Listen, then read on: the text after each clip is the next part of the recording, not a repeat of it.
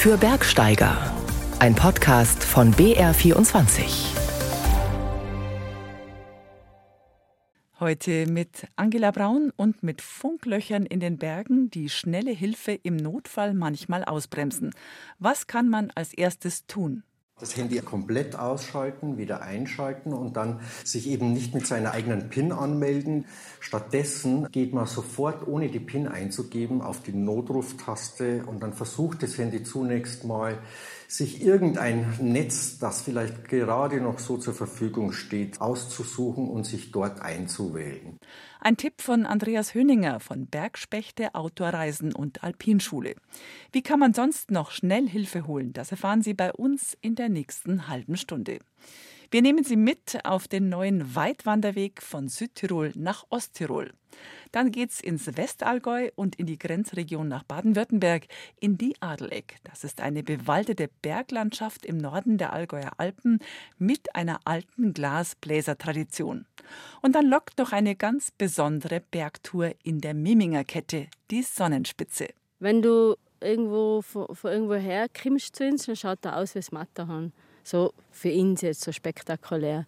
Und jeder muss unbedingt auf die Sonnenspitze. So schwärmt Regina Boberschnick, die Bergrettungschefin von Ehrwald, über ihren Hausberg. Hoch-Tirol Trail. Der Name klingt schon etwas verwegen. Im vergangenen Sommer wurde dieser neue grenzüberschreitende Weitwanderweg angelegt. In drei Tagesetappen führt er vom Südtiroler Ahrntal bis an den Großvenediger in Osttirol.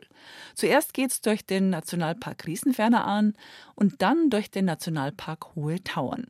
Knapp 25 Kilometer lang ist der Weg, rund 1500 Höhenmeter sind es im Aufstieg und etwa 1800 im Abstieg. Und weil die mittlere Etappe in hochalpinem Gebiet verläuft, gilt der neue Weitwanderweg als schwierig. Volkert Lenz war auf dem Hochtirol Trail unterwegs. Ein eiskalter Hauch kommt aus dem Felsspalt am Wegesrand und ein Rinnsal, rot wie Blut. Da wird noch so ein bisschen das Kupfer ausgewaschen aus dem Felsen, gell? Deswegen ist das so rot. Kupfer ist ja so rot, gell? Bergführer Martin Stolzlechner zwängt sich durch einen schulterbreiten Schlitz, aus dem der Wasserlauf kommt. Ein Stollen. Der Bergbau hat Tradition im obersten Arntal. Jahrhundertelang wurde hier Kupfer aus der Erde geholt, in Handarbeit. Alles tak, tak, tak, tak, tak. Du dir mal vorstellen, wie lange das gedauert hat, bis du da mal einen Meter drin warst, gell? Erwähnt wurde das Bergwerk das erste Mal so um 1420. Beim Aufstieg zur Lenkjöchelhütte kommt man an den historischen Kupferstollen vorbei. Kein Wunder also, dass die Gegend Rödtal heißt. Hier verläuft die erste Etappe auf dem Hochtirol Trail. Durch einen lieblich wirkenden Talboden geht es bald dahin, mit pieksigen Disteln und wiegendem Wollgras am Wegesrand, kleinen Lacken und Seen und sogar einem Moor, dem Rötmoos. Natur pur. Und die ist hier geschützt durch den Naturpark Rieserferner Arn. Warum dieser Zipfel von Südtirol so heißt, erklärt Tourenguide Stolzlechner während der Weitwanderung. Das ist ein Gletscher beim Magerstein. Der heißt Rieserferner. Der war mal ziemlich groß. Da gibt es auch die Rieserferner Hütte im Rheintal. Und wegen dem hat es halt den Namen. Ja. Eigentlich der größte Gletscher im, im Rheintal, der Rieserferner.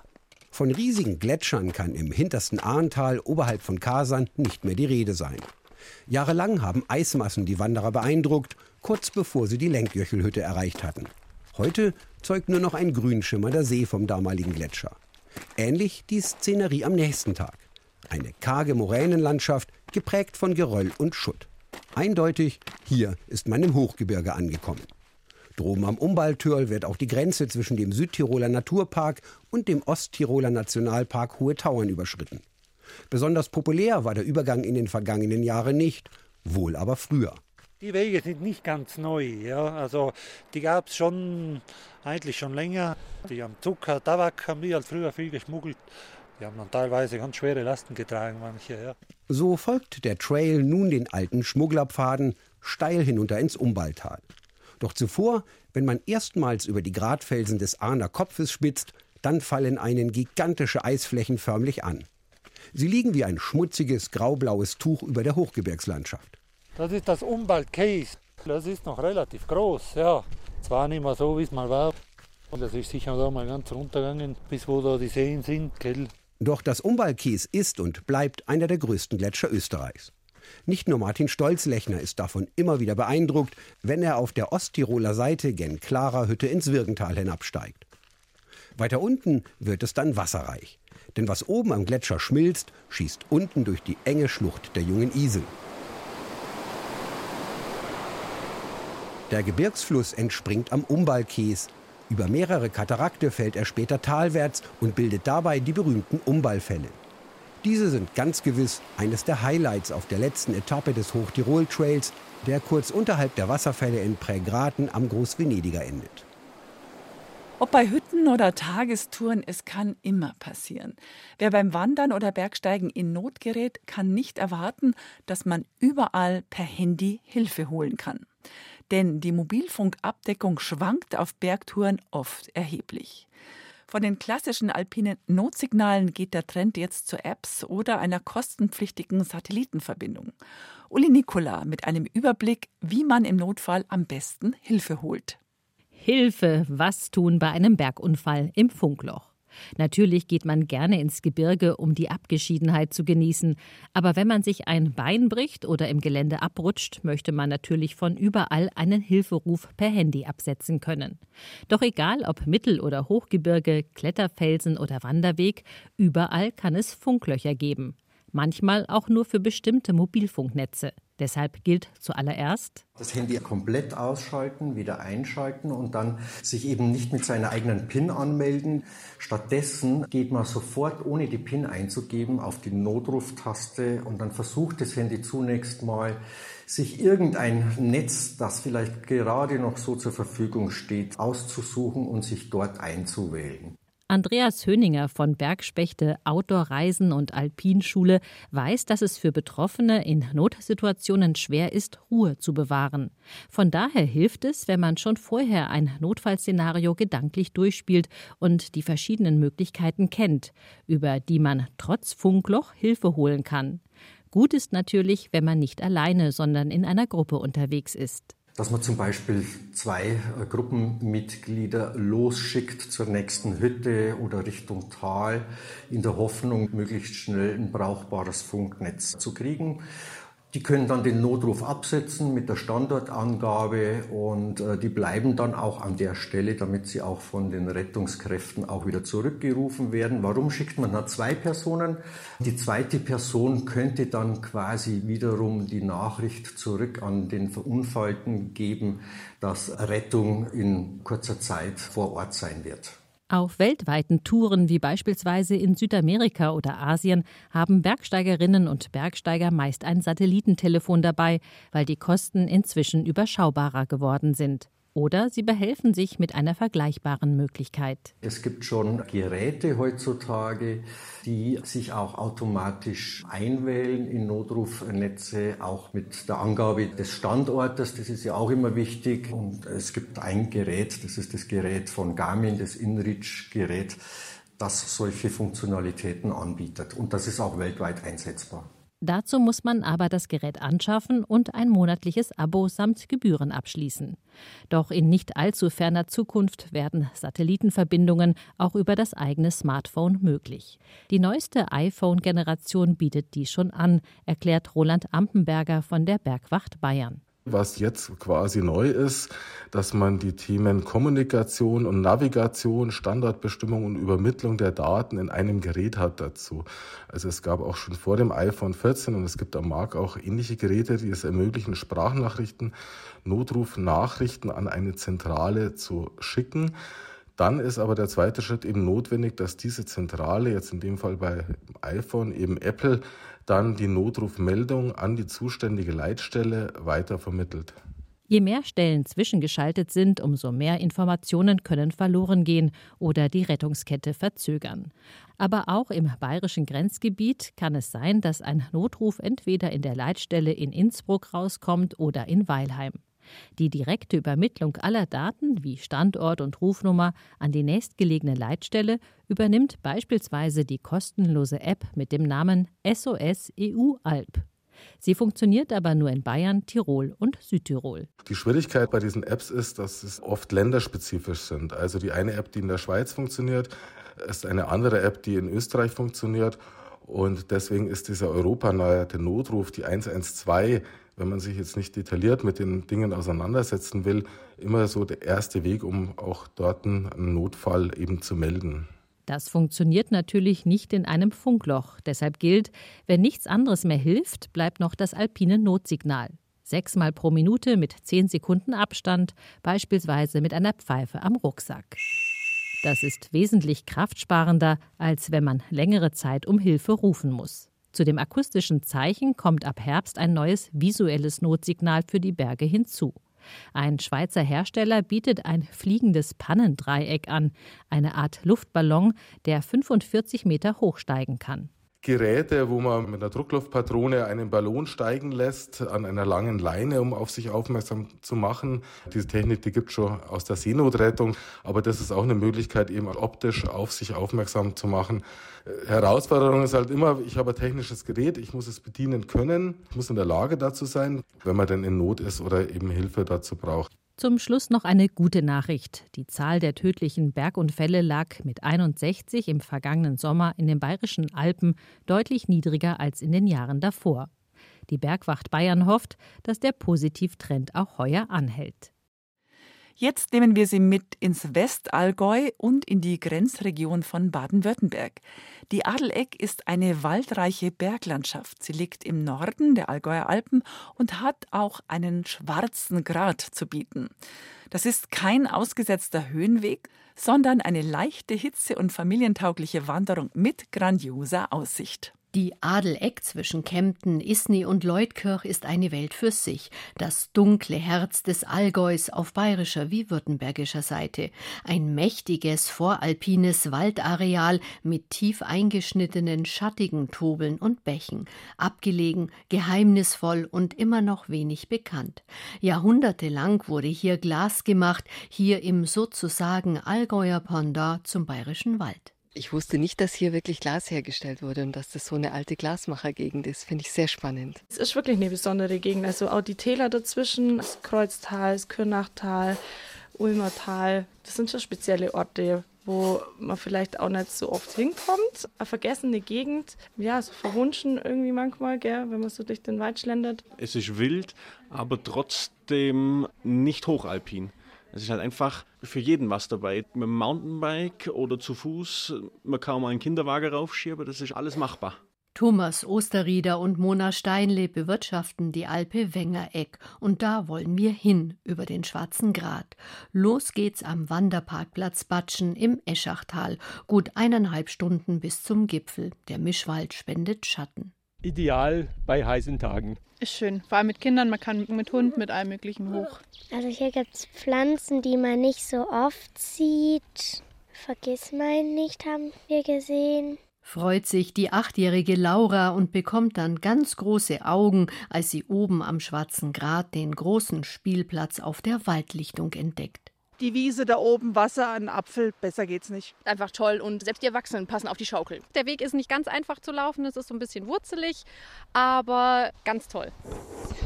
Ein Muss ist die Besteigung des hölzernen Aussichtsturms oben am Gipfel. Da wird der 1118 Meter hohe Schwarze Grat gleich noch etwas höher.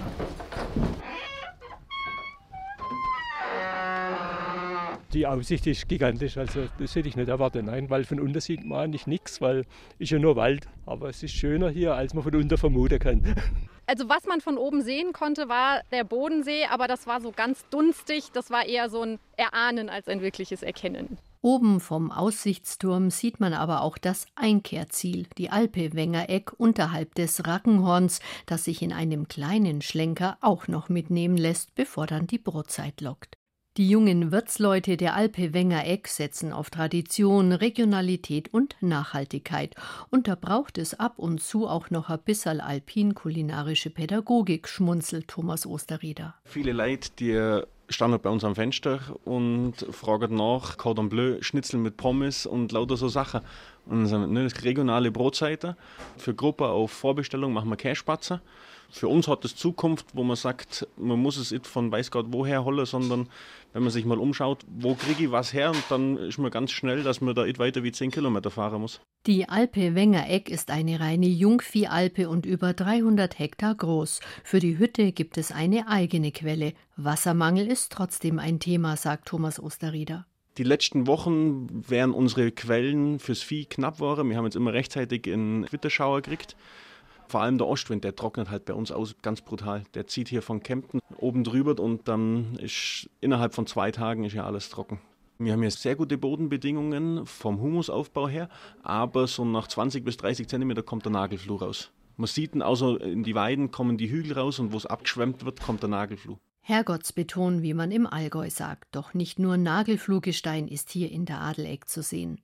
Manche meinen, das ist schwarzes Gestein, aber das ist eigentlich Kohle, wo die früher die Köhler das Holz zu Kohle vergast haben sozusagen und dort damit dann mit der Kohle die Öfen befeuert haben. Und diese schwarzen Häufen, die sieht man noch ab und zu. Die kommen im Wald raus und da unten am Bach sieht man das auch nicht. Da.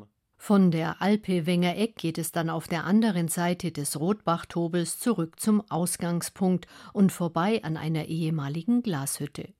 Hergestellt wurde hier vor allem Waldglas, sagt die Kunsthistorikerin und Glasfachfrau Eva Haupt. Also Waldglas ist eine einfache Form von Glas, wo die Rohstoffe einfach noch nicht so gereinigt wurden. Und deswegen ist es grün und es ist blasig und schlierig und auch nicht so haltbar. Es geht leichter kaputt. Aber hat natürlich auch seinen Reiz, wenn diese kleinen Lufteinschlüsse sind. Also besondere Form von Glas. Und das ist halt Glas, was man nicht schleifen konnte. Das gab es dann erst später, als man Kreideglas oder Bleiglas erfunden hat. Die konnte man dickwandig herstellen. Das war transparent und das konnte man dann auch schleifen. Das geht beim Waldglas noch nicht. Das war noch das ursprüngliche Glas. So ursprünglich wie die Adeleck heute noch ist mit all ihren Wäldern, Tobeln, Bächen und sanften Gipfelkuppen. Auch die Rundwanderung über den Schwarzen Grat eröffnet unerwartet tiefe Einblicke ins dunkle Herz des Allgäus. Wunderschöne Tour. Ich bin so froh, dass ich sie kennenlernen durfte. Ich kannte die Gegend überhaupt nicht und oben die Aussicht ist einfach gigantisch. Wunder, wunderschön. So wirklich so naturbelassen, noch wirklich ein Geheimtipp und einfach herrlich, da durch diese Landschaft zu gehen. Andrea Zinnecker war unterwegs am Schwarzen Grat in der Adleck. Jetzt geht's in die Miminger Berge. Wer im Talkessel von Erwald-Lermoos in die Runde schaut, dem sticht sofort die Sonnenspitze mit ihrer markanten Silhouette ins Auge. Wie ein Obelisk steht sie da, das Ehrwalder Matterhorn, wie viele sagen. Die Sonnenspitze ist sicher der auffälligste Gipfel im Kranz der Miminger Berge. Sie hat aber durchaus beeindruckende Nachbarn, vor allem einen, den Wamperten Schrofen. Schon die Namen sprechen für sich und verraten, dass es sich hier um zwei grundverschiedene Bergcharaktere handelt, in Anlehnung an das Märchen Die Schöne und das Biest. Denn man sieht nur, die im Licht sind, so wie die Sonnenspitze mit ihrer ebenmäßigen, eleganten Gestalt, ganz den klassischen Schönheitsidealen eines Berges nachempfunden. Wenn du irgendwo von, von irgendwo her kommst zu uns, dann schaut er aus wie das Matterhorn. So für ihn jetzt so spektakulär. Und jeder muss unbedingt auf die Sonnenspitze, egal auf welcher Route. Sonnenspitze ist einfach ein Traumberg. Ist ein wahnsinnig schöner Berg. So schwärmt Regina Poberschnick, die Bergrettungschefin von Erwald, über ihren Hausberg, eine robuste Bergsteigerin, die wilde Wege mag. Und was ist mit dem ungleichen Nachbarn im Schatten? Ein wulstiges, zerklüftetes, oben zersägtes Felsmassiv? Du meinst Wamper der Schrofen? Ja, ein richtig cooler Berg. Also die, was auch gehen, schreiben immer ins Gipfelbuch, oh du verdammter Schotterberg.